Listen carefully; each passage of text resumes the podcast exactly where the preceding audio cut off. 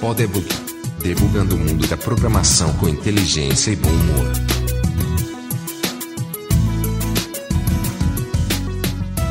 Seja bem-vindo ao Podebug. Eu sou Marcelo LV Cabral, de Tucson, no Arizona. Eu sou Vladimir César, de Ottawa, no Canadá. E eu sou Luiz Borba, de São Paulo.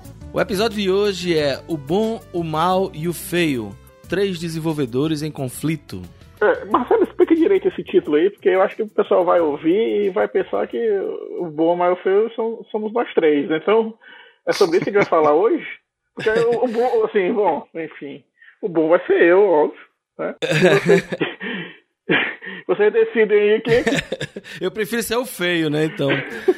É, não, na verdade, a, a discussão hoje é sobre o que é ser um bom programador. Não é? A gente fala muito quando a gente está comentando sobre os nossos colegas ou sobre alguém que trabalhou com a gente. Ah, esse cara era muito bom. Né? Uhum. Né? O que é ser bom? Uhum. Então, esse é, é, é, o tema de hoje. Tá, tá legal. Então, vamos lá. Então, para iniciar assim, a discussão, eu vou, eu vou trazer uma provocação aqui que foi escrita pelo cara que criou a linguagem Perl, que é o Larry Wall, e, e no livro que ele escreveu sobre a linguagem, The Perl Programming Language, ele coloca lá que um bom programador tem que ter três virtudes: preguiça, impaciência e audácia. O que, é que vocês acham aí dessa provocação?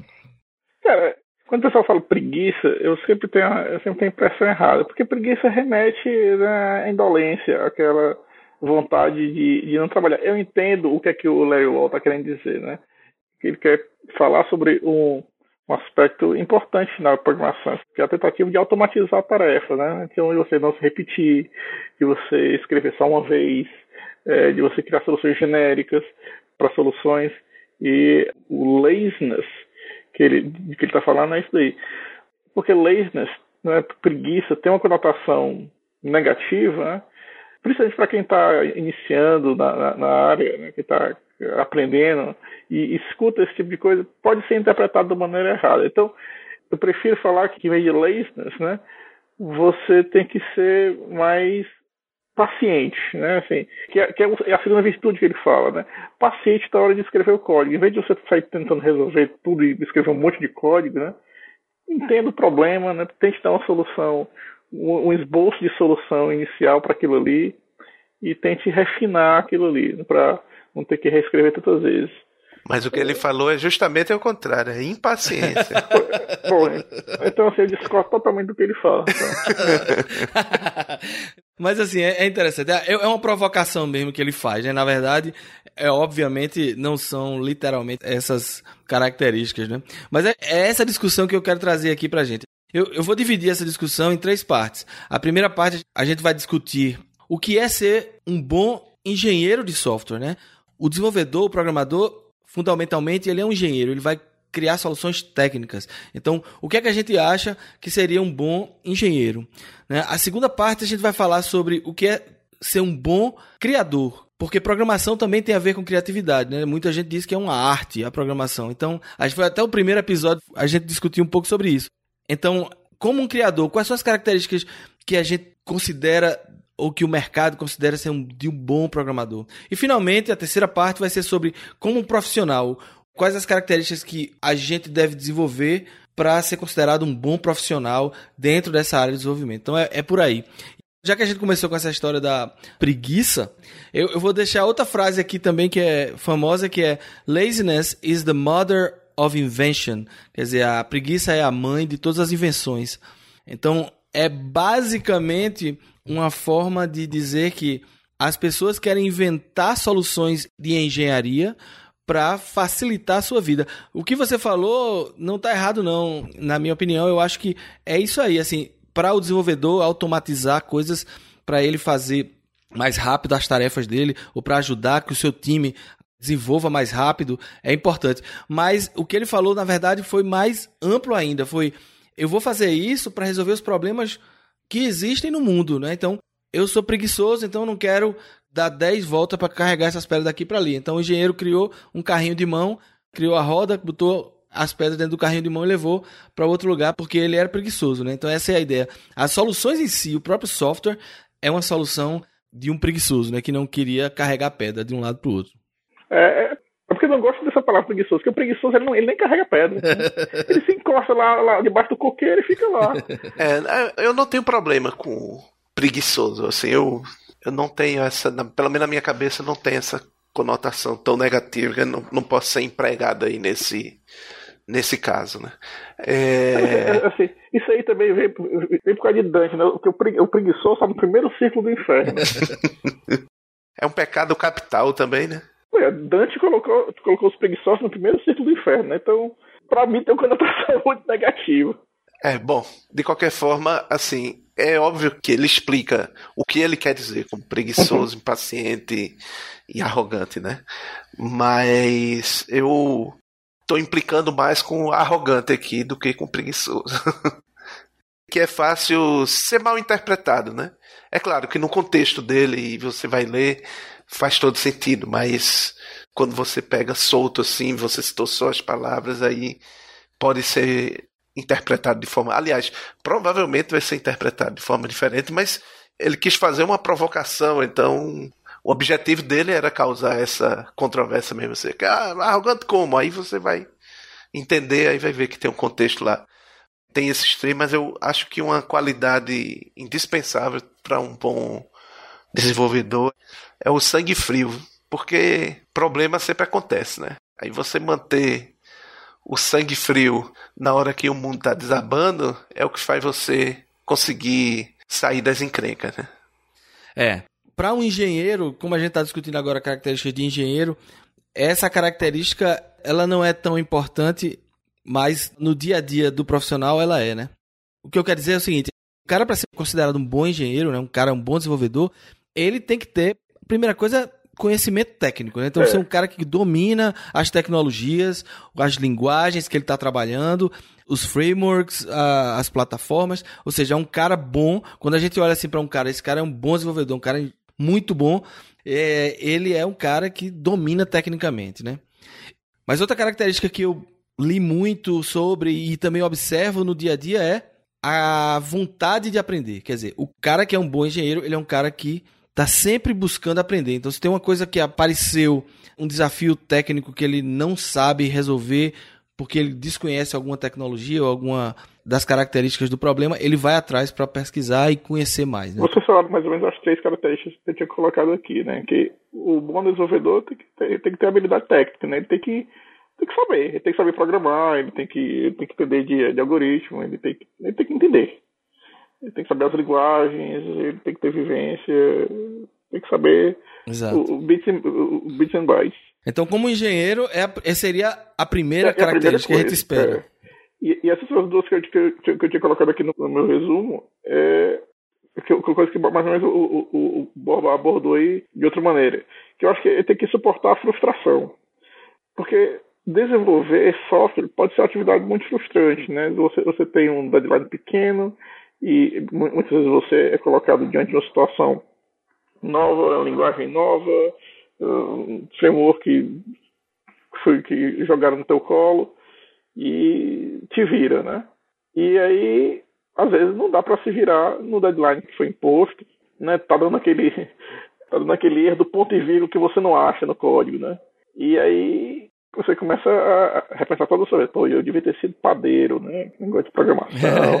né? Devia ter feito essa coisa. Bem, bem, que a mamãe disse que eu fosse médico. E, e, essas coisas. Então você tem capacidade de suportar essa frustração aí, porque eu sempre digo que engenharia de software é uma profissão bipolar, né? Tem dia que você se acha o gênio, né? Eu sou super dotado, né? Resolvi esse problema aqui dessa maneira mais elegante. Eu sou nasci para isso. Né? Aí no dia seguinte o código tem um bug que você não tinha previsto. Ah, eu sou idiota, não sei resolver nada. Né? Eu devia ter sido médico. Passa, um, passa dois dias para encontrar uma besteira. Para encontrar uma besteira. É. Então, se você ser capaz de suportar esse, esse, esses ups and downs, né? É uma boa habilidade, uhum. porque senão você, você se frustra rapidamente. E a terceira é essa que você falou, a habilidade de aprender. Eu acho que mais, mais do que só aprender coisa nova é você saber alavancar o conhecimento que você tem, sabe? Então, se você adquirir um conhecimento sobre uma linguagem ou sobre um processo e você usar aquilo ali para a próxima coisa que você vai aprender. E naquela coisa, você expande aquele conhecimento, né? você tenta fazer uh, referências e metáforas e comparações com, com o que você sabia até ontem, com essa coisa nova que você está aprendendo. E sempre acumular esse conhecimento aí, né? Assim, usando o conhecimento anterior. Eu acho que isso é importante que só para um bom programador. Outra característica como engenheiro aqui que eu anotei foi ter debugging analytical skills, né? Assim, é o cara saber debugar o código, né? E aí a gente... Uma coisa que a gente já comentou, né? Que a maior parte do tempo o, o developer ele passa lendo o código dos outros. É, exatamente. Você passa muito tempo lendo o código dos outros. Então você saber debugar, achar o problema no código dos outros ou mesmo no seu, que você fez há dois é, anos, né? Exatamente, é, é, isso que eu ia falar, assim, às vezes a gente escreveu alguma coisa no passado e a gente vai ter que correr atrás, e às vezes é uma situação, quando eu coloco Analytical Skills, e aí eu, como agora, já trabalhando há algum tempo como gerente, líder técnico e trabalhando com times, assim, você vê que tem aquele cara do seu time que é o cara que sabe atacar um problema, quando acontece um problema com o software, ele sabe atacar eliminando as variáveis, né? Ah, tá, eu não vou fazer um teste aqui mexendo nas configurações todas, né? Então eu vou mexer só numa configuração de cada vez e eliminando as possibilidades e até chegar a uma conclusão, né? Então, é fazer a, uma análise analítica mesmo do, do que está acontecendo e por onde atacar né, o, o, problema. Então, acho que é uma característica muito importante do engenheiro é saber também debugar o problema que está na frente dele. É, eu, eu sou uma pessoa bem desorganizada, caótico assim na, no dia de trabalho. Agora, se tem uma coisa que eu consigo ser metódico é quando eu tô com um problema para resolver, quando eu tenho que encontrar algum erro, resolver algum problema. Nesse momento eu sou absolutamente metódico. Levanto as informações, formulo hipóteses e faço teste para cada hipótese. Não descarto nenhuma possibilidade antes de provar que aquela coisa não, não é o que está acontecendo, até fazer um teste que garanta que aquilo pode ser descartado e assim por diante, até encontrar o problema. Mas repito que nesse momento, principalmente quando você está lá com um sistema em produção e está tudo, o mundo está se acabando, está todo mundo arrancando seus cabelos do seu lado, tem o um lado emocional aí. Você não consegue resolver o problema se você não mantiver o equilíbrio emocional. Exatamente. É, isso aí é uma coisa muito importante, porque é o que acontece. Quando um problema desse acontece no campo, na, na mão do cliente. Você, geralmente você está ouvindo mil pressões e você precisa realmente estar tá centrado. Voltando rapidamente para a provocação lá do Larry, quando ele falou de impaciência, é, ele está falando também justamente de performance, né? Ele está falando assim que o meu código tem que funcionar, mas ele tem que funcionar rápido, ele, ele tem que fazer as coisas rápido. Eu não, eu não tenho paciência para esperar que, é, eu estou resolvendo um problema, eu sou preguiçoso, estou resolvendo um problema, mas eu quero que eu tenho que ter paciência no sentido de que o meu produto, o meu código tem que ser rápido, né? Tem que resolver o problema de forma eficiente e rápida. Então, performance, um engenheiro que tem performance na, na mente, está assim, tá sempre buscando fazer o seu código ser um código eficiente e rápido, é também uma boa característica do engenheiro. E, e a arrogância que Borba falou assim, que ficou meio no ar, né? Assim, que achava estranho, mas obviamente o que ele quer dizer é, e tem um, uma frase é, que eu achei muito interessante de, de, interpretação sobre essa questão da arrogância é eu posso sempre fazer melhor do que as outras pessoas. Quer dizer, essa, o cara que tem sempre é, a confiança nos skills dele e que ele pode fazer melhor. Então, ele vai sempre buscar testar o código dele, né? Porque a reputação dele está em jogo. É a visão de que eu sou arrogante, então o meu código é a minha reputação. Eu tenho que fazer ele bem feito, porque se eu não fizer ele bem feito, eu não sou o melhor programador do mundo, né? Então é nesse sentido, né? Claro que o objetivo dele era dar a provocação para a gente entender o contexto. A gente está falando o que é, que é o bom programador, mas seria legal se a gente falasse o que é, que é o, o, o mal e o, e o feio. É, Quais são as características que, assim, claro, a falta dessas características aí, né, impedem a, a pessoa de se classificar ou, ou, de eu classificar essa pessoa como um bom programador. Mas quais são as características que imediatamente me levam a classificá-lo como um mau programador ou como um programador feio, né?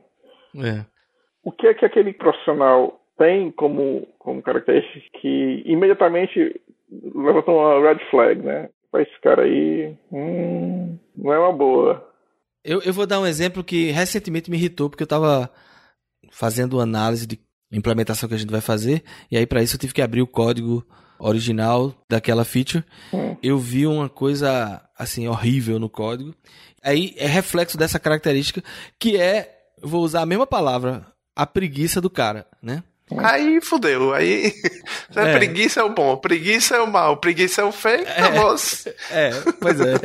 Mas é justamente o lado mal e feio da preguiça, que é o seguinte: não é a preguiça de de você ter um resultado mais rápido, né, ou menos com menos esforço, mas é a preguiça de codificar. Essa que não pode existir. A preguiça de, de você pegar um código e escrever o que é necessário para que o software saia da melhor forma e com a melhor performance. Né? Então, aquele código que eu vi lá foi o quê? O cara pegou e copiou o código que já existia para evitar, vamos dizer assim, para manter backward compatible na mente dele. Ele copiou o código e botou. O método era incluir tal coisa, certo? Hum. Ele botou incluir tal coisa 2, o nome do método. Grila. Aí mudou totalmente a assinatura do método e embaixo e escreveu o código lá que ele queria. E aí ele criou o outro método 2. Todos os métodos que já existiam, ele criou a versão 2, botou o número 2 lá no nome do, do método.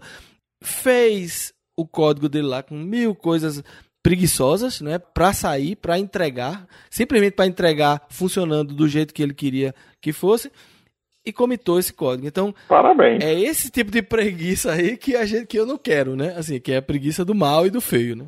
Eu vejo isso de outro ângulo assim, não é preguiça porque muitas vezes a alternativa nem dá trabalho a mais, entendeu? Fazer o certo. Eles dão o mesmo esforço, fazer errado, fazer o certo.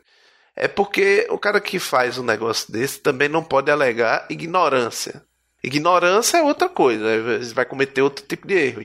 Agora, isso aí é. O cara não liga para o que faz. Ele não tem preocupação com, com a qualidade do que ele está fazendo. Aquilo que ele está fazendo ali não, não é nada para ele. Ele só quer fazer aquela tarefa, se livrar daquele negócio para fazer outra coisa. Ele não liga para o que é faz. É desleixo, né? Então, essa é uma das características que mais me irrita. Você vê que o cara olha assim, tem uma tarefa para fazer e ele faz dessa forma mal feita que ele sabe, como você falou, não é ignorância, o cara sabe o que está fazendo ali, mas ele não aplica as práticas, as boas práticas que ele aprendeu e coloca lá de qualquer forma o código. É a visão de que ah, tá funcionando, então deixa assim mesmo. É, esse, eu diria que é, o, que é o feio, né? Não chega nem a ser o mal, não. Tem uma característica que alguns programadores têm que está um pouco ligada a essa história da, da arrogância, né? Tem uma certa dificuldade de lidar com, com a crítica. Né? E, e, assim, eu entendo que muitas vezes a crítica ela, ela pode ser destrutiva, né? Todo mundo já viu isso acontecer.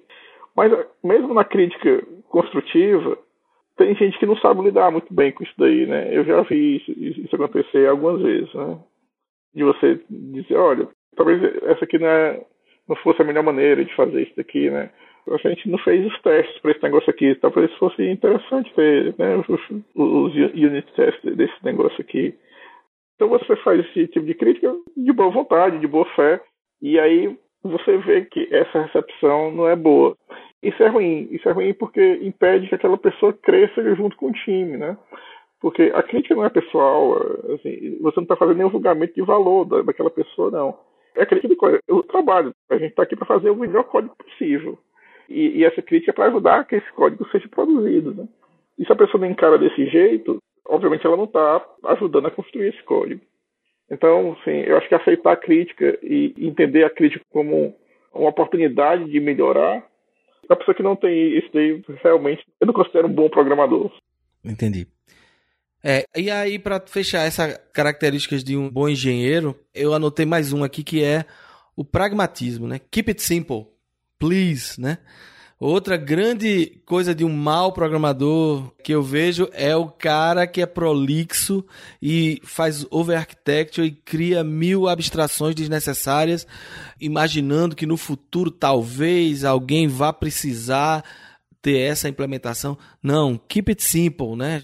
E principalmente que hoje em dia a gente tem uma visão de, de software bem diferente do passado, né? Assim, a gente sabe que software é uma coisa efêmera. Você não vai fazer um software que vai é, é, tá rodando mais por 20, 30 anos, como a gente fazia, sei lá, 20, 30 anos atrás, né? Assim, hoje em dia, software é uma coisa que ele vai ser usado nos próximos dois anos, três anos, e depois a, a, vai ter uma, alguma coisa completamente nova que vai substituir. Então, vamos manter a coisa simples, né? Essa característica, às vezes, é difícil em algumas pessoas. Tem pessoas que têm essa mania de, de sempre querer escrever muito. Boba é fã do, daquele livro, né, o Programador Pragmático, né? É, exatamente. Inclusive, foi, foi uma dica minha do episódio 10 do Poderbug sobre mentoring, criando uma cultura de compartilhamento do conhecimento. Foi um que Sérgio Pereira foi um dos convidados. Aliás, foi um dos convidados, não, foi o único convidado. Que é muito bom. E fala sobre isso que a gente está falando aqui hoje. Então, assim, só para resumir, um bom engenheiro, a gente falou que tem que ter technical skills, né? Tem que ser um bom técnico que conhece as tecnologias que ele está trabalhando. É um cara que quer aprender, é um cara que sabe lidar com a pressão, né? É, e quando está acontecendo alguma bronca, né? Quando ele está fazendo debug ou analisando um problema, ele sabe manter a calma e também atacar analiticamente o problema. É, e tem que ser pragmático, né? Tem que ser um cara que mantém o simples e é impaciente no sentido de querer que o produto dele seja eficiente e rápido. E finalmente, o bom programador também testa o seu código, porque ele tem é, a sua reputação no código, né? Então ele sabe que se eu fizer um mau programa aqui, alguém olhar meu programa daqui a dois anos, vai pensar que eu sou um mau programador e na verdade eu sou o melhor do mundo, né? Então essa é a, a visão de um bom engenheiro, né? A próxima forma de ver um bom programador é vê-lo como um criador, como um cara criativo. O pessoal de publicidade, de marketing, tem esse conceito do o cara é um criativo, é um criativo, é um cara que está na criação. E todo programador, de alguma forma, em algum momento da sua carreira, vai precisar ser mais ou menos um artista, né? Tentar ser criativo na sua solução para atingir um objetivo da forma mais eficiente. Então, a primeira característica que a gente tem que ter é ser curioso, né? É, na minha visão, se você não for curioso, você não for um cara que está sempre olhando outros códigos, olhando outras tecnologias para de repente conseguir fazer analogias, não é, de como utilizar tal tecnologia X no problema Y. Acho que é a primeira característica. Alguma outra característica que vocês veem do programador como um criador? Quando a gente está falando aqui de software, no final das contas, isso vai direto ou indiretamente afetar pessoas, né? Afetar alguém ou usuários. Então, assim, quando a gente está falando do processo de criação no escopo de software, então é muito importante que o cara consiga pensar como usuário, assim, precisa entender como aquilo que ele está criando vai afetar, vai resolver ou não o problema das pessoas que vão ser afetadas direto ou indiretamente por aquele software. Tem uma palavra para isso que está até na moda, empatia. É, é a característica que ele tem que ter, né? Assim, o cara tem que ter uma empatia de conseguir se colocar, como diz os americanos, nos sapatos do outro, né? É, e para isso necessariamente ele tem que conhecer o usuário, né? Ele tem que trabalhar com usuários. Se ele não conhece, ele não, não vai ter empatia. É, os japoneses, como eu trabalho numa empresa japonesa, né, a Komatsu, eles têm um termo para isso e faz parte dos valores da empresa que é Gemba. Gemba é um, é um conceito, uma palavra em japonês que é justamente isso. Vá lá no chão de fábrica, no seu usuário, onde for, onde estiver o seu usuário, onde estiver o problema que você tem que resolver, você tem que ir lá para sentir o que é o problema e resolver. E quando você for lá sentar para desenvolver o software, você vai saber o problema que você está resolvendo. Mais alguma característica do criador aí, Vladimir? Uma que eu anotei aqui é a questão do, da paixão pelo programador. Eu acho que assim, para o cara ser um bom criador, programador, tal, o cara tem que gostar do que ele faz, entendeu? É, é, é uma característica que eu acho que é interessante. Não sei se você concorda. Isso tem a ver com criação, será? Eu acho que tem, assim, eu, eu vou explicar por quê. Porque, assim, uma característica que eu acho que quando eu vejo que é um cara bom, a programação é o hobby dele também, entendeu? O cara é desenvolvedor profissionalmente, uhum. Mas, uhum. mas é um hobby. E, esse, e isso ajuda na criatividade, porque ele tá sempre buscando outras coisas para aprender, né? Como o Borba falou no, no segundo episódio, eu acho sabe que apareceu uma nova linguagem, ele vai lá buscar, entendeu? É um pouco sobre isso, assim, de você vê que quando é um cara criativo, ele, ele gosta daquilo, tem uma coisa que ele tem paixão sobre isso, né? Por isso que eu, eu relacionei mais com essa questão da criação. Ah, mas, mas uma coisa que a gente falou na primeira parte vale meio que para tudo, é Aliás, eu acho que a gente falou as duas coisas. Um cara tem que ligar pro que tá fazendo, né? É. Tem que ter interesse naquilo. E, e a outra coisa é estudar, né? Ninguém é criativo se não, não sabe de porra nenhuma, entendeu? Se não sabe nada. É, mas a criatividade vem, vem de justamente você conseguir fazer relações que não são óbvias, né? A criatividade vem dessa você fazer relações não óbvias para fazer criar uma coisa, uma solução nova.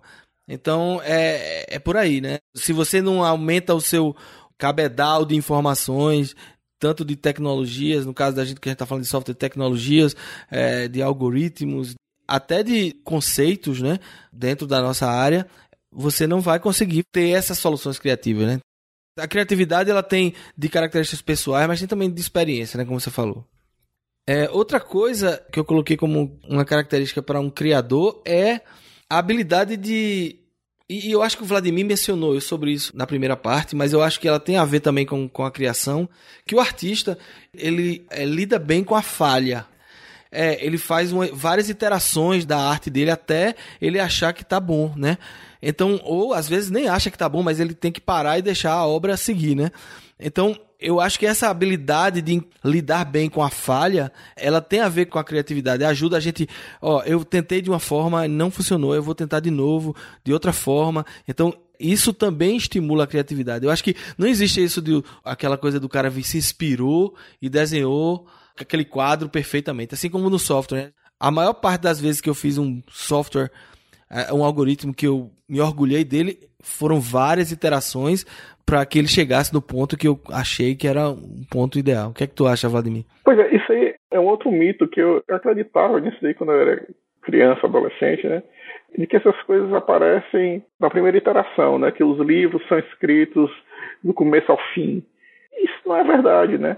Assim, livros são escritos e reescritos e reescritos, até que, como muitos autores falam, e um deles, por exemplo, é o, é o Stephen King, que é um cara que eu gosto muito, ele diz: rapaz, eu publico os livros para me livrar deles. Por quê? Porque ele fica constantemente né, burilando e, e melhorando alguns pontos do livro. Então, hora que não, eu tenho que me livrar desse livro, eu vou mandar para a editora e manda. E software é do mesmo jeito, né? Você pode ficar infinitamente burilando seu código e melhorando, né? E criando classes e destruindo outras e fazendo mil coisas. E chega um momento que você tem que dizer, não, assim, não vale mais a pena, porque ele já faz o que vai fazer na maior eficiência possível para esse momento, manda embora, tá tudo funciona direito, ele, está bem feito, manda. E isso não acontece da primeira vez. Então, Exato. do mesmo jeito que você falou, assim, quase todo o código eu escrevo e depois dizer, rapaz, isso aqui podia ser um pouco melhor, eu podia refatorar isso aqui em outra classe, isso aqui podia ser desse jeito, né? Tem maneiras melhores de fazer esse, esse negócio aqui. E faz. E pronto, depois disso daí, pronto, agora tá feito.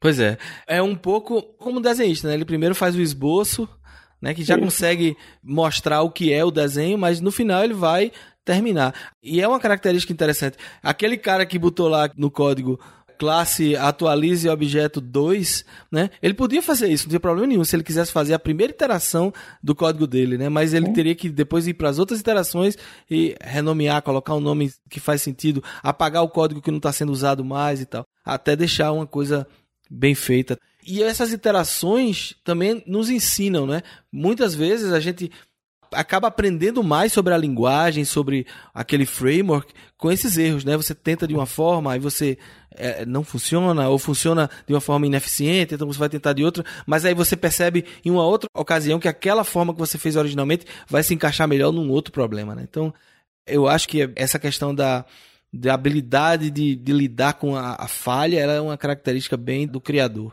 E, novamente, a paciência. Tem que ter paciência para fazer essas coisas. Gênios como Michelangelo, ele não deita na plataforma daquela e pinta a Capela Sistina. Não, ele faz um estudo, né? ele pensa, ele imagina Exato. como é que vai ser e ele vai tentar algumas coisas, vai pintar por cima. E isso, isso é feito.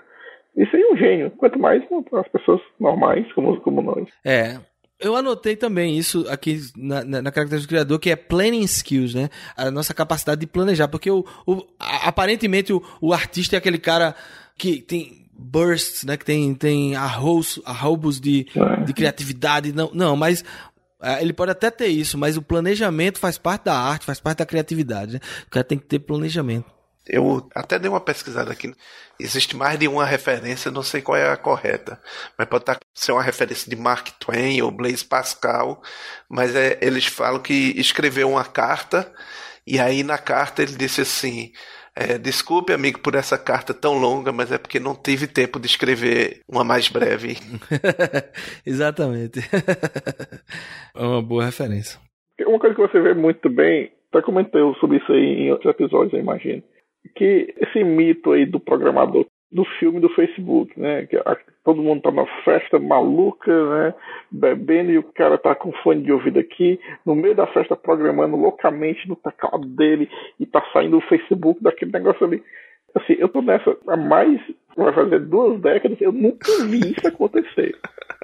Eu nunca vi essa maluquice do programador maluco lá, todo mundo dançando perto dele e ele programando aqui loucamente, e tá saindo código aqui perfeito que vai fazer tudo. Nunca vi. E trabalhei com muita gente boa na minha vida. Mas já viu aquele documentário da Atari? O pessoal lá na época, é. o hippie lá da Califórnia, tudo, eles programavam fumando maconha. Uhum. Tá legal. É, ali, ali Eu era... também nunca vi. Sai nada que preste, né? Mas. talvez fosse uma é. questão da época. Lá eles conseguiam. Ou, ou não, né? Saiu umas coisas malucas. Talvez seja bom para programar em assembly.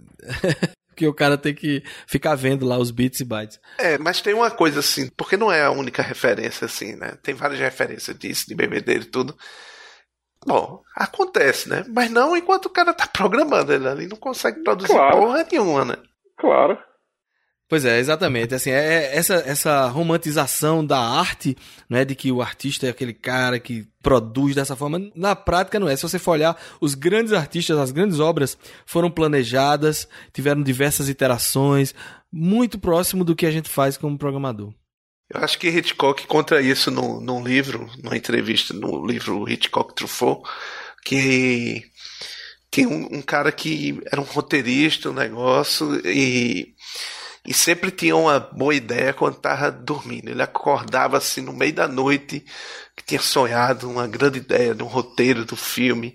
Aí ele, pô, fantástico, vou ganhar fortuna, vou fazer aqui um filme de maior sucesso e tal. E aí voltava a dormir, né? No outro dia de manhã, quando ele acordava, ele não se lembrava qual era a ideia. Puta que pariu, tive uma ideia maravilhosa e não consigo lembrar de jeito nenhum. Aí ele teve a ideia, eu vou deixar um bloquinho aqui do lado da cama, na mesinha de cabeceira, e com a caneta. Então, quando acordar no meio da noite, eu já escrevo ali. Se eu esquecer no outro dia, não tem problema, deixei anotado, né? Aí, na outra noite, ele mais uma vez teve uma ideia fantástica e se lembrou do bloquinho. Aí foi logo, pegou a caneta, registrou lá a ideia, voltou a dormir. No outro dia ele acordou, puta que pariu, esqueci, tive uma ideia maravilhosa no meu sonho e esqueci. Aí se lembrou, eita, mas eu deixei o caderninho aqui, deixa eu ver. Aí quando ele pegou assim o caderninho, aí estava escrito lá: Homem ama mulher. E acabou. Foi o resumo que ele As boas ideias que você tem durante o sono ou quando você está bêbado não é necessariamente uma boa ideia quando você está sóbrio. Exatamente, é um bom argumento. E agora, como uma terceira visão né, de, do que é ser um bom programador, é no aspecto profissional. Há algumas características que o profissional desenvolvedor de software precisa desenvolver, né? E a primeira que sempre vem quando a gente vê as pessoas falando, ah, esse cara é um cara produtivo, é um cara que deliver on time, né? É, a gente passa a tarefa para ele e ele entrega sempre ou no prazo ou até antes do prazo. Então esse cara é um cara produtivo. É uma característica, mas assim, para vocês, o que é que vocês acham assim? Deixa eu dar o um contexto, porque a gente tem, assim, grande parte da galera desenvolvedora tem o problema de procrastinar, né? Assim, o ser humano é procrastinador. E uma parcela desses seres humanos que desenvolvem software também tem problemas de atenção, de déficit de atenção, né? Um, é uma epidemia, todo mundo diz que tem déficit de atenção, internet, mil coisas. Então, entregar coisas no prazo é uma coisa complicada. O que é que vocês acham, assim, na experiência de vocês? É essencial? O cara, para ser um bom programador, ele tem que ser aquele cara que sempre entrega no prazo? Eu ou... vou analisar esse etapa. Primeiro, assim, é importantíssimo o cara que termina o que começa, né? Você sabe que tem muita gente que é bom em começar coisa e não termina nada. Aí não... é, é, o famoso cara que tem iniciativas, mas nenhuma terminativa, né? É, por aí. então, o cara que primeiro tem que ter a capacidade de começar uma coisa e terminá-la. Segundo ponto, uma coisa que tem erro, ela não está terminada, entendeu? Então, assim, se você mede a produtividade, digamos assim, se você interpreta a produtividade como a velocidade com que o cara consegue entregar aquela primeira versão da, da coisa, aí talvez. Eu, assim, eu já vi casos de pessoas que entregavam coisas muito rápidas e por isso que era valorizado. E o pior, entregava coisa muito rápido e a pessoa que entregava mais coisa mais rápido ficava mais tempo livre, ou seja, não ficava mais tempo livre, pegava mais coisa para fazer. Então ele entregava cada vez mais coisa mais rápido. Só que quando a gente ia testar, ver, ver aquele negócio, estava tudo errado e tinha que voltar para refazer. O trabalho era maior, né? Então o cara estava sempre refazendo. Tinha aquele cara em contraste, na mesma equipe, inclusive, que ele demorava, demorava, demorava. Mas quando ele entregava, estava pronto. Então, assim, eu estou interessado em medir quanto tempo o cara leva para entregar a coisa certa. E eu acho que você não consegue aprender tudo de uma vez ou se desenvolver tudo de uma vez. Você primeiro tem que aprender a começar a fazer as coisas, aprender a terminar, entregar aquilo que você faz. Depois você aprende a começar a terminar, mas entregar a coisa certa. E aí, depois que você dominar isso e tiver sistematicamente fazendo as coisas certas, aí você vai começar a aprender a dominar técnicas e prática também para você entregar a coisa certa rápida. Exatamente. E claro, agora é inegável que é um fator importante. Você só não pode cobrar de um cara que nem sabe fazer ainda para que ele faça rápido. Porque se você inverter a ordem de, dessa cobrança, ele vai acabar se transformando num cara que entrega merda rápido. Pois é. Isso não ajuda nada você. Quando a gente ouve falar deliver on time, entregar no prazo, o foco é no tempo, né? Mas na prática, o que a gente quer é a coisa funcionando. O tempo é secundário. A gente quer que funcione. Eu não quero produtivo, eu quero o efetivo. É, exato. Então a produtividade é uma questão importante, mas é relativa, né? O tempo é uma expectativa normalmente, né?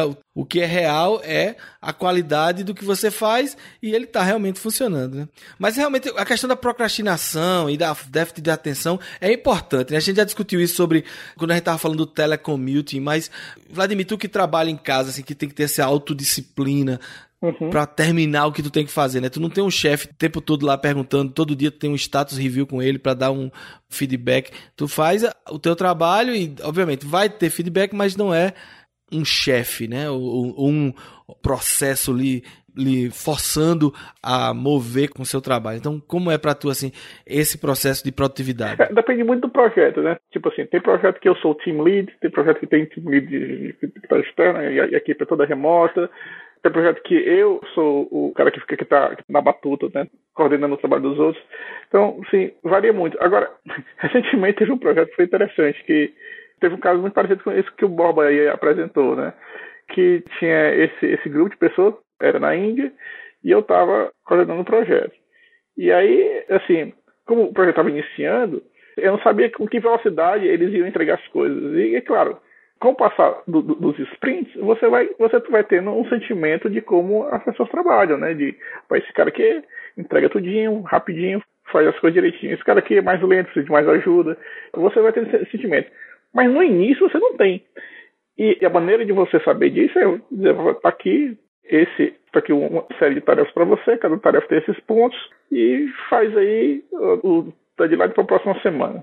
E aí o cara que é, entre aspas, né, a palavra não é tão forte assim, mas o cara que é honesto, ele, ele vai dizer, pois eu consegui fazer esses aqui, esses aqui eu não consegui porque não deu tempo.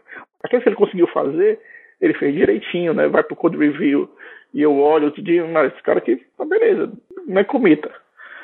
O cara que, que não está ajudando é o cara que ele está ele tá querendo fazer todas aquelas coisas, porque ele está com medo, talvez, do, do julgamento, da reação, né? E ele está querendo fazer todas aquelas coisas ali e não tem qualidade o código. Mas ele está estragando todo o meu plano, né? Porque eu não posso ter agora nenhum sentimento de quão veloz ele é de fato. Porque se eu soubesse, esse cara aqui tá rodando a 30 km por hora e o outro tá rodando a 60, beleza, pra próxima semana eu já sei como distribuir essas tarefas melhor, porque eu sei que aquele cara ali só vai chegar nesse ponto. Esse outro cara chega mais na frente. Então, assim, tentar transmitir para as pessoas que estão trabalhando com você que você espera delas, não que elas terminem todas aquelas tarefas aqui naquele tempo, mas que elas façam o máximo que elas puderem fazer, porque está no início do projeto. Né? Então você quer ter essa, essa noção de quão velozes elas são. Se elas começarem a burlar o sistema, você fica sem métricas. Agora, quando eu trabalho, que tem alguém me coordenando, eu tento agir exatamente dessa maneira, né?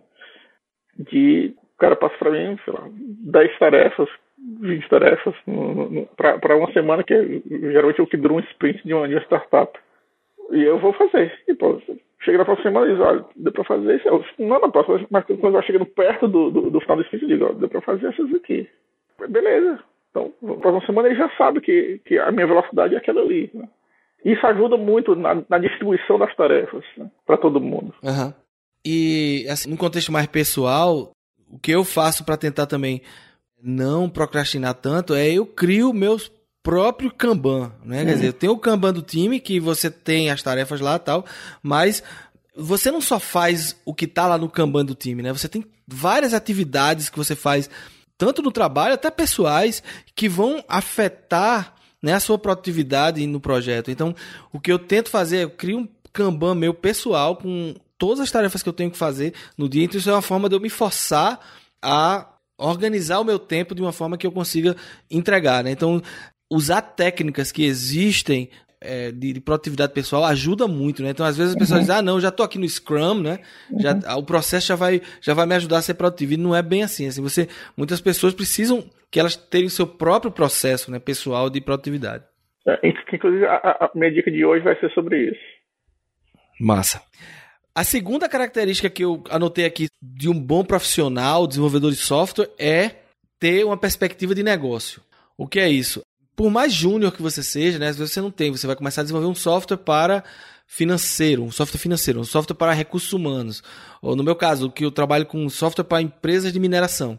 Quando eu entrei no, meu emprego atual, é na empresa que eu trabalho atualmente, eu não sabia nada sobre mineração, né, sobre geologia, sobre os aspectos e as questões de negócio de uma mina. Então, foi tudo novo para mim, mas foi muito importante que eu fosse atrás desse conhecimento, né? Então, eu era tão júnior quanto qualquer outra pessoa que entrasse ali, porque o aspecto de negócio não estava no meu domínio de conhecimento. Então, conhecer o negócio é importante. Aí entra um pouco também naquela característica que Borba falou, né? Da empatia lá, de você saber o que é, que é o seu usuário e tal. Mas também no aspecto business, né? De, não é que você vai ser um engenheiro, um, ou melhor, um analista de negócio. Você precisa ser necessariamente um analista de negócio, mas você tem que ter o contexto de negócio.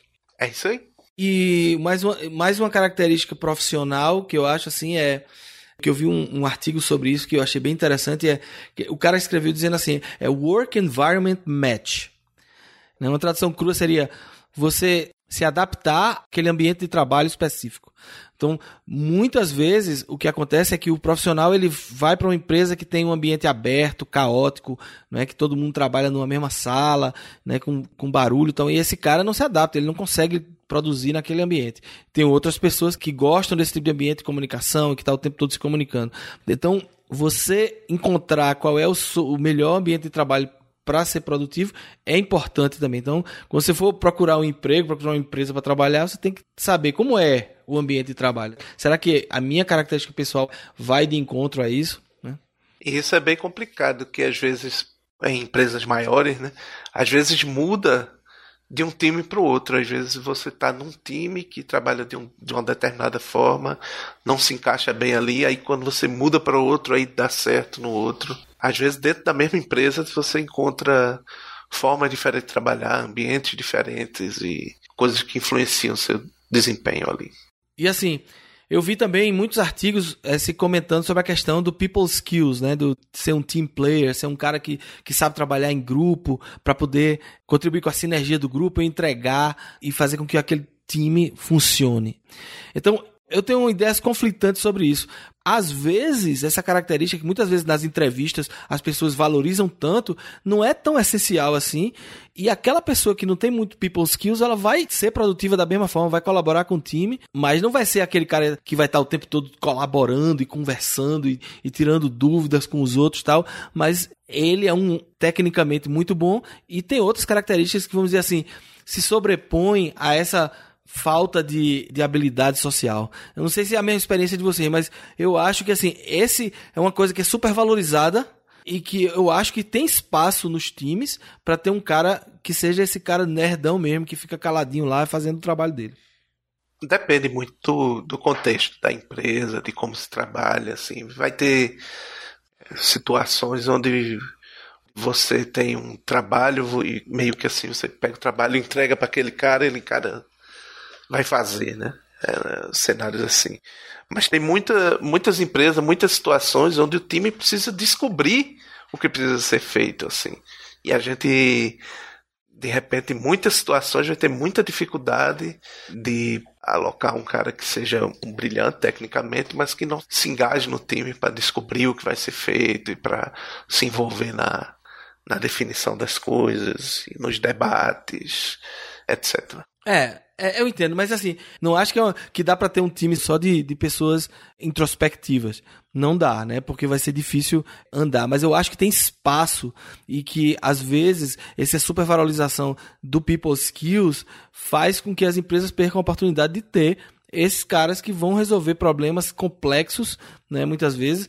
Eu acho, eu acho que eu concordo com o Marcelo é, nesse ponto. Assim, eu mesmo sou uma pessoa de super people skills, e eu consigo ver isso daí. Agora, ao longo da minha carreira também eu tive que desenvolver algum tipo de, de people skills porque afeta o seu progresso, né? A sua própria carreira. Profissional. É, é, profissional. Isso é claro. Então, assim, você mesmo disse, né? Nas entrevistas de emprego, na, na hora de contratar, people skills é, é, um, é um fator que é levado em consideração. Então, para o próprio profissional, é bom que ele tenha algum. Mas também tem outra coisa, cara é que esse cara aí, que é, ele, é, ele é o bom programador, é o cara que resolve, mas ele não tem people skills, ele resolve, mas ele não está pegando esse conhecimento aí que ele está adquirindo e compartilhando com os outros, entendeu? Então, às vezes, assim, é legal ter esse cara que, o doidinho lá, o maluquinho que está lá programando, resolve tudo e tal, mas se esse conhecimento não é compartilhado com os outros, né, essa habilidade que ele tem, ela não está não tá disponível para o time, só está disponível na hora de criar o código, talvez ele não seja a melhor pessoa para lidar É, eu acho que existe uma linha tênue aí. E um pouco da liderança, né? Então essas pessoas precisam um pouco de mais guidance nesse uhum. sentido, né? Então, como você falou, o cara fazer um knowledge transfer, em vez de colocar o cara numa sala com 10 pessoas para ele apresentar que ele vai completamente shutdown e não vai conseguir fazer um bom trabalho, né? É, não vai ser experiência boa. é, ser. exatamente. Você pode colocar, fazer um knowledge transfer one on one, né? Colocar ele junto com outro cara com pair programming em algum momento. Agora eu concordo com você. A pessoa como profissional, se você sabe, né? Você ouvinte sabe que é assim, quer dizer que é um cara introspectivo. É, o que eu quero dizer é existe espaço no mercado, mas você também tem, como o Vladimir falou, que buscar o mínimo desses people skills para saber é, evoluir na sua carreira. Né? O mínimo de flexibilidade você tem que ter para poder é, crescer na carreira, porque você vai encontrar muito preconceito de pessoas que vão considerar você um cara freak, um cara que não, não vai encaixar bem no time uhum. e tal. Então tem que tentar ir para o meio, né? Não, não ficar tão no, no radical, né? No lado radical. Bem, é, eu acho que é isso. Assim, foi um bom resumo. A gente tem, obviamente, tem muito mais aspectos. Para finalizar, eu queria deixar uma frase do, do Kent Beck, que é o cara do Extreme Programming. Ele diz o seguinte: I'm not a great programmer. I'm just a good programmer with great habits.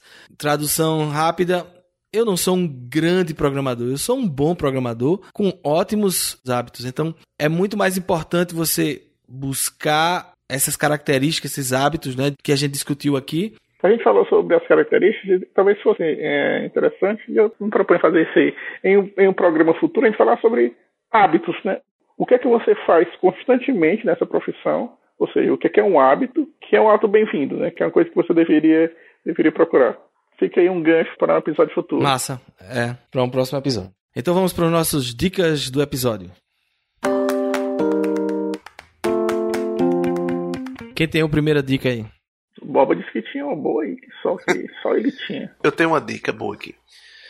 É um livro que eu tô lendo agora. Eu ainda nem terminei de ler, mas já cheguei à conclusão que é um livro excelente.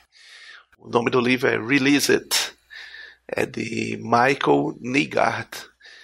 Esse livro fala sobre assim, parte da premissa correta que software falha. Não importa o quanto você teste, o quanto você faça bem feito assim, software rodando em produção falha. E aí esse livro faz essa reflexão do que falha e, e mostra técnicas e tudo como você se preparar para isso. Padrões para você detectar rápido essas falhas, evitar que essas falhas se propaguem pelo seu sistema e como você conviver e lidar melhor com isso, como você resolver rápido os problemas. É, a minha dica de hoje vai ser. É, é um post, mas ele é um post histórico, né? O Computer History Museum publicou em maio um post sobre a história do Eudora, que é o, um dos clientes de e-mail mais famosos muito usado. Eu usei muitos anos o Eudora, até o Gmail é, tomar conta, eu usava o Eudora. E não só tem a história do software em si, mas eles abriram o código-fonte no museu. Então, quer dizer, esse Computer History Museum, o, website deles é muito legal. Eu vou deixar o link, obviamente, no post, na parte das dicas. Vale a pena ler o post com a história do, do, do software e dá uma olhada no código-fonte, que a gente até comentou hoje, né? Que é, é, muito importante no seu processo de aprendizado, de crescimento, de você, às vezes, fuçar no código dos outros para ver as soluções que foram feitas. Então, curiosidade de como é que foi feito esse software que é tão interessante. É. Fica como a minha dica aí o Eudora e o código-fonte do Eudora, né? Inclusive, me inspirou a abrir o código do, do meu software freeware é, o WBlogar, que foi um software que foi muito usado também no início do século 21. Né? É, esse projeto de 2001 a 2007, eu tive esse projeto que era um cliente de blog. E eu me inspirei, eu acho que eu vou abrir o código no GitHub. Legal. Novidades em, em, no futuro aqui no, no Podebug. É, inclusive, só um comentário aqui sobre o, o museu propriamente dito. Tu já foste lá, Marcelo? Não, não, eu não conheço ele fisicamente, só conheço o website deles. Cara, eu já fui ao Computer History Museum, ele é fantástico. Para quem está ouvindo, tiver a chance de ir, é, o museu fica em Mountain View, na Califórnia, fica pertinho da sede do Google. E é muito legal, é muito legal realmente. Você, você vê, tipo assim, não só microcomputadores, né, é de 8 bits, 16 bits, 32, mas você vê, por exemplo, a réplica do computador que foi na Apollo 11. O, o museu é muito bonito, você pode interagir com, com várias coisas dentro do museu. É muito bacana. E tem uma lojinha massa também, né? Você fica. É, eu tenho até medo de ir pra lá. Você fica louco, bicho, entra na lojinha. E a dica é do Eudora, mas assim, se você fuçar, você vai ver que existem outros uh, sistemas históricos lá com código aberto, né? Por exemplo, o código do Apple II DOS, né? O sistema operacional de disco do Apple II está lá. O código do Word para o Windows versão 1.1. Então tem, tem umas raridades, umas coisas bem interessantes. Então a dica Computer History Museum, código fonte do Eudora. E aí, Vladimir, qual é a tua dica de hoje? A minha dica, como eu falei, é sobre produtividade pessoal, né? Que é uma coisa que eu uso é, já há algum, algum tempo, que é uma técnica de gerenciar o seu tempo durante o dia, né? As suas atividades. É, é chamada Pomodoro. Eu não vou nem tentar explicar aqui, mas eu vou deixar aqui a dica do livro, que é um livro também da coleção do The Pragmatic Bookshelf, que é chama Pomodoro Technique Illustrated, né? The Easy Way to Do More in Less Time. Bom, tem um prefácio do, do Francesco Cirilo, que foi o cara que criou a técnica, e o nome do autor é Stefan Notenberg. Está lá na prateleira do, do, do Pragmatic Programmers. É interessante, porque uma coisa que está sendo muito usada agora em vários times é chamada de block time, né? Você você bloca aquele horário do dia diz, olha, nessa hora aqui não tem reunião, não tem telefone, não tem e-mail, não tem menino batendo na porta, não tem cachorro. Esse horário aqui é um horário de trabalho. E você vai fazer aquele trabalho. Agora, dentro desse bloco, né, como é que você ajusta o seu tempo? Né? Como é que você divide as tarefas que você tem que fazer dentro daquele tempo? Né? E o Pomodoro é, é, uma, é uma técnica para ajudar você a fazer isso. Né? Pomodoro é, é engraçado, Pomodoro é tomate em italiano, mas o Pomodoro, no final das contas, é um bloco de tempo, né? Do mesmo jeito que a gente tem um segundo, um minuto, você tem um Pomodoro, e um Pomodoro são 25 minutos. Mas como eu disse, eu não vou explicar o que é que é não, mas no final da semana você consegue ver quantos Pomodoros você de fato utilizou, né? E aí, novamente, você, se ele dá uma métrica você sabe qual é a sua capacidade produtiva, né? Você consegue efetivar, você consegue ser efetivo, você consegue ser produtivo. Interessante. Na, e você consegue fazer aquele número de pomodoros por semana. Beleza. Na próxima semana você sabe, eu, eu só consigo fazer X pomodoros. Então não adianta você querer é, é, mudar a natureza do tempo, nem a sua. Você vai fazer aquilo ali, a não ser que você trabalhe mais. Mas lhe dá a condição de você planejar e você dizer para o seu cliente ou, ou para o seu team lead ou para os seu, seus companheiros de trabalho dizer, rapaz, olha, na próxima semana é isso aqui que vai estar pronto. Ah, mas eu queria que, que, que fizesse isso pronto. Desculpa, mas não dá. O que vai dar é isso aqui. Legal. E você, você assina um contrato consigo mesmo, sabe? Interessante. Isso aqui me ajuda bastante. E, e como eu sou evangelista desse negócio, eu já consegui evangelizar outros amigos meus, né? E os caras eh, Teve gente que deu palestra sobre isso aqui, gente que eu introduzi ao, ao Pomodoro, né? Que pô, mudou minha vida, porque agora eu consigo realmente ter uh, tempo para fazer as coisas, me planejar para fazer as coisas e tempo para respirar, porque uma, uma coisa que o Pomodoro também inclui são, são os breaks, né? Você tem uns breaks de 5 minutos depois de cada 25. Enfim, você, no final das contas, explicou a técnica, é, né? Que é bem simples, é exatamente é, isso aí. Mas, assim, é, mas, porque a técnica envolve, envolve, mais coisas, né? Envolve você fazer é, um, um, registro das suas interrupções, né? Porque isso aí vai, vai fazer você entender para onde seu tempo foi num ambiente como o seu, que você tem a sua própria casa, é até bem mais simples bem mais. De, de, implementar é. o Pomodoro. É num ambiente de empresa que você tem muita interrupção, é mais complicado. Inclusive eu vi, eu me comprometo para trazer também numa próxima oportunidade, se, se o projeto deu certo. Eu vi um projeto de crowdfunding bem interessante para um device, para justamente times que trabalham é, em empresas em locais abertos ou em locais que tem muita é, interrupção, que é um devicezinho que é um LED que você coloca no, em cima do seu laptop, que tem um LEDzinho que fica vermelho e verde. E aí ele é USB, você liga no seu computador e ele é ligado a um, um, software bem simples. Então, quando você começa o Pomodoro lá, o seu Pomodoro, ele fica vermelho. Então, as pessoas, é um acordo, né, de todo mundo. Então, quando a luzinha está vermelha, você está no Pomodoro, você não pode ser interrompido. Então, é um flag para a galera. É, isso pode ser feito fisicamente, né? Você pode pegar aqueles aqueles marcadores de rodízio de pizza de rodízio, né? uhum. né, de churrascaria rodízio, né, uhum. que tem o vermelho e o verde, você pode fazer a mesma coisa, né? pode fazer um flag é, virtual para poder ajudar as pessoas do seu time a saberem, ó, ele está com o vermelho ali, então não pode ser interrompido. Vou esperar lá os 25 minutos, daqui ele vai ter 5 minutos que eu vou poder falar com ele. É, no ambiente de trabalho, assim, você tem outras, outras adversidades, né? Assim, pessoas que chegam na sua mesa e ficam puxando conversa. Uhum. E muitas vezes são conversas de trabalho mesmo, né? Assim, você tem opções que são relevantes.